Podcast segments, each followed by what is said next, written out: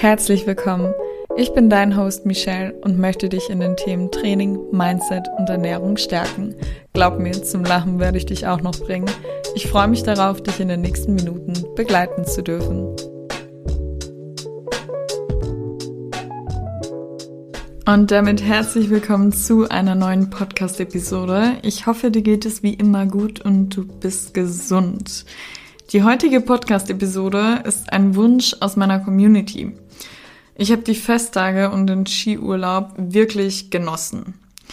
Danach habe ich mich sogar am Wochenende mit den Mädels verabredet.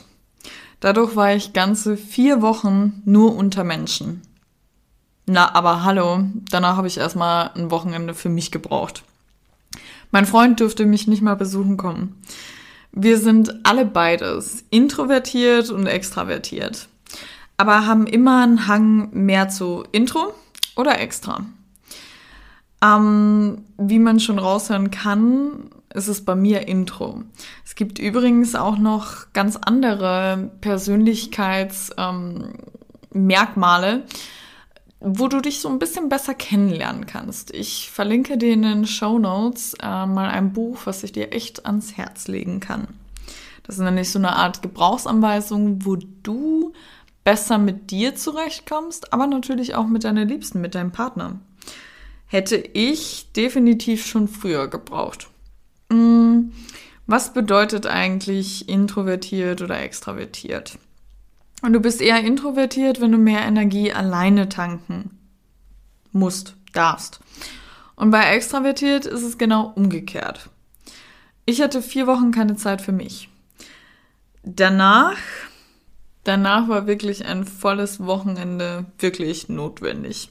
Es wurde gekocht, ein Buch gelesen, trainiert, ausgiebig Yoga gemacht, meditiert und geschlafen. Die, die mich schon länger äh, verfolgen, wissen auch, dass ich öfters auch alleine in den Urlaub fahre. Wellnessurlaub oder auf den Malediven. Je nachdem, was ich gerade brauche. Und das habe ich natürlich in Instagram kundgegeben. Und dann kamen schon die ersten Anfragen. Wie mache ich das mit dem schlechten Gewissen, wenn ich mal nicht produktiv bin? Wie kann man mehr Me-Time einführen und so weiter? Also here we go. Als erstes ist es ganz, ganz wichtig, dass wir individuell sind. Beziehungsweise, dass du weißt, dass wir individuell sind. Ähm, jetzt denkst du dir sicher, ja, Michelle, das weiß ich. Aber es ist auch wichtig, dass dir wirklich bewusst wird, dass es bei dem Me-Time-Punkt genauso ist. Für jeden ist Me-Time anders definiert. Für mich bedeutet Zeit für mich, alleine zu sein, zu lesen, zu journalen, im Bett liegen zu bleiben, Urlaube machen, etc. Für andere bedeutet Zeit für mich, Freunde, daten, besondere Dinge mit den Menschen zu machen, wie Spieleabend, Töpfen, Töpfern, Kerzen bemalen, Restaurants ausprobieren und das unter Menschen. Und ja, das kann auch Zeit für dich bedeuten. Denn du tankst dadurch nun mal am meisten Energie. Woran erkenne ich, dass ich Me-Time brauche? Ich bin ein sehr achtsamer Mensch und arbeite sogar daran noch mehr achtsamer zu werden. Ich finde, da geht auch noch mal ein Stückchen. Ich erkenne, wenn ich Me-Time brauche, wenn mir meine Liebsten auf die Nerven gehen. Das hört sich jetzt komisch an, aber tatsächlich ist das so. Meine Social Battery ist leer, wenn ich merke, Menschen, die mich sonst nicht nerven, nerven mich. Sie machen nicht mal was anderes, aber sie nerven mich. Mm, und ich will dann einfach nur alleine sein und die sollen einfach weit weggehen. Ich merke, dass ich Me-Time brauche, wenn ich unruhig werde. Mich stressen Dinge, die normalerweise bei mir keinen Stress auslösen würden oder nicht so einen Stress auslösen würden. Ich bin schneller gereizt. Mein Nervenkostüm ist dünn. Nee, das ist schon sehr dünn dann. Ich erkenne, dass ich Me-Time brauche, wenn ich merke, dass meine Atmung nicht stimmt. In meiner Brust ist ein beklemmendes Gefühl. Im Yoga arbeitet man viel mit ähm, der Atmung. Beim Meditieren achtet man auf die Atmung. Und dadurch bin ich achtsamer geworden, was meine Atmung betrifft. Ich kriege schwer Luft. Mm, das ist jetzt ein bisschen schwierig zu beschreiben. Als würde ein unsichtbarer Elefant auf meinem Brustkorb sitzen. Und den kann man wirklich nicht ignorieren. Das sind so meine Punkte. Natürlich lasse ich eben nicht zu, bis all diese Punkte bis zum Schluss erreicht worden sind und erst dann mache ich Me-Time. Nein, ich plane mir natürlich Me-Time öfters ein. Wenn ich viel arbeite, zum Beispiel im Januar brauche ich öfters Me-Time oder nach Festtagen brauche ich länger Me-Time. Das mit diesen vier Wochen, das ist jetzt eine absolute Ausnahmesituation. Und das wird jedes Jahr einmal im Jahr vorkommen, weil halt eben die Festtage sind und man die äh, Familie ähm, außerhalb von zu Hause besucht. Dann ist man bei der Schwester brunchen, dann die Familie von meinem ähm, Freund wohnt in der Nähe von Hamburg, dann dies und dann das. Und wir sind ja aus Köln. Und dadurch waren wir halt viel unterwegs. Ja, und das ist so die einzige Zeit, die so ein bisschen extremer ist, wo ich dann weniger Me-Time habe. Sonst plane ich mir das natürlich sehr oft ein. Zurück zu dir. Überleg dir doch mal, was du unter Me-Time definierst. In welchen Momenten erlangst du viel Energie? Mach dir eine Liste. Ist das erledigt? Hm, schau dir deinen Kalender an und plane dir diese Momente ganz bewusst. Du wirst merken, welch eine große Wirkung diese kleine Veränderung hat. Ich bin so oft so sehr tiefenentspannt, obwohl ich so viel zu tun habe, beziehungsweise zu tun haben möchte. Ich suche es mir ja selber aus. Und dennoch bin ich tiefenentspannt. Natürlich sollst du dir auch jeden Tag mindestens einmal Me-Time freischaufeln. Bei mir ist es Yoga und Lesen. Das tue ich fast jeden Tag. Nichts tut man fast jeden Tag. Hm, keine Zeit? Du meinst, du hast keine Zeit? Dann lebst du definitiv falsch. Ein Leben, das nur aus Arbeiten besteht, kann nicht der Grund sein, warum man dich aus Millionen von Kaulquappen auserwählt hat.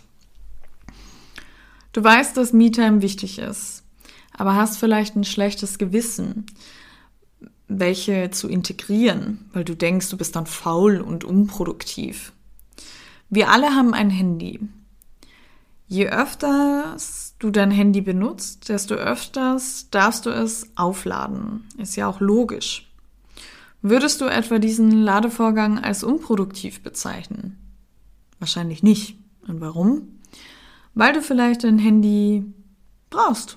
Deine Kinder, deine Arbeit, deine Familie. Es gibt sehr viele Gründe, warum wir ein Handy brauchen. Und dementsprechend ist das Ganze produktiv. In diesem Punkt bist du ein Handy.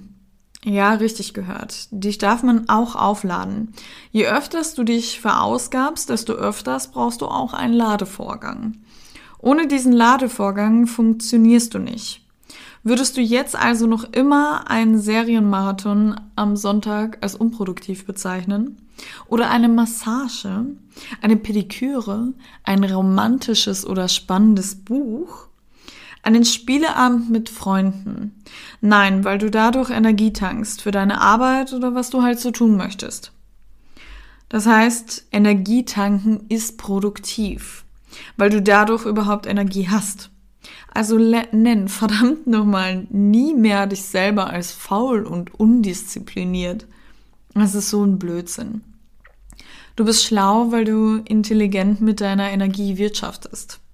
Niemals hätte ich das alles erfolgreich aufbauen können ohne meinen Ladevorgang. Denk mal darüber nach und sei produktiv und buch dir vielleicht noch heute eine Massage.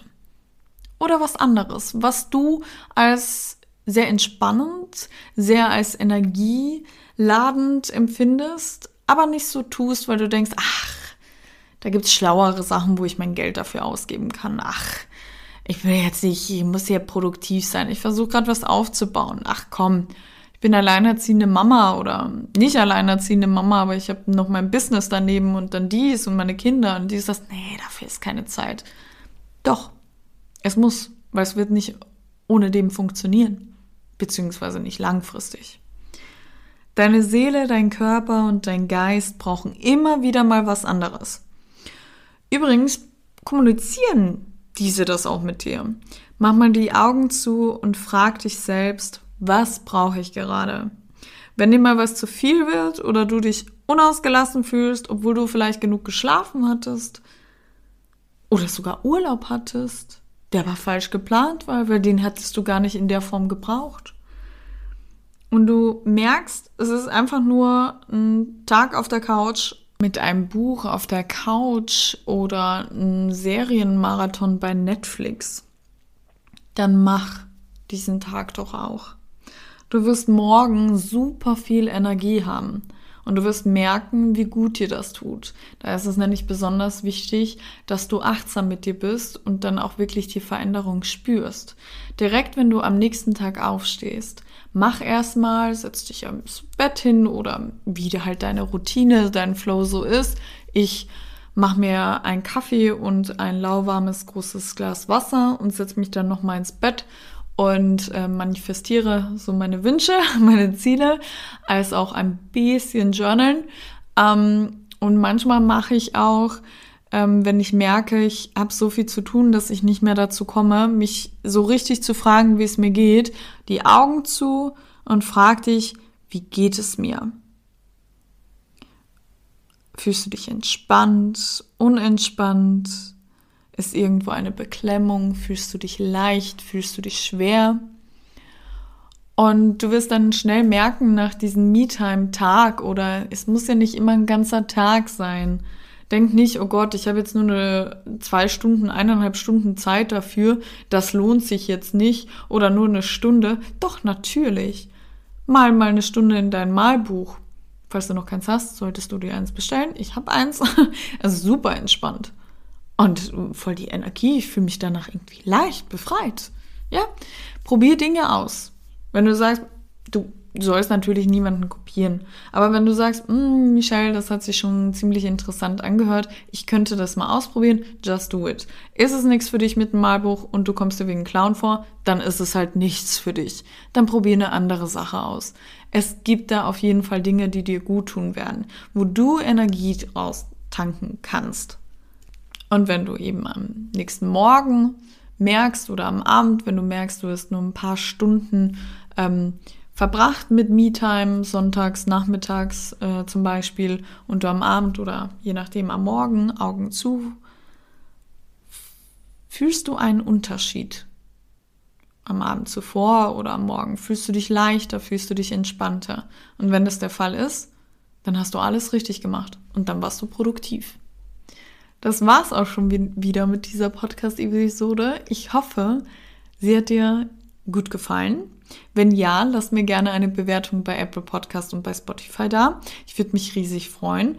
Plus natürlich auch ein Feedback bei Instagram Level Up bei Michelle. Würde mich mega freuen, wenn du mir eine DM schreibst. Und ja, fühl dich gedrückt. Deine Michelle. Werbung.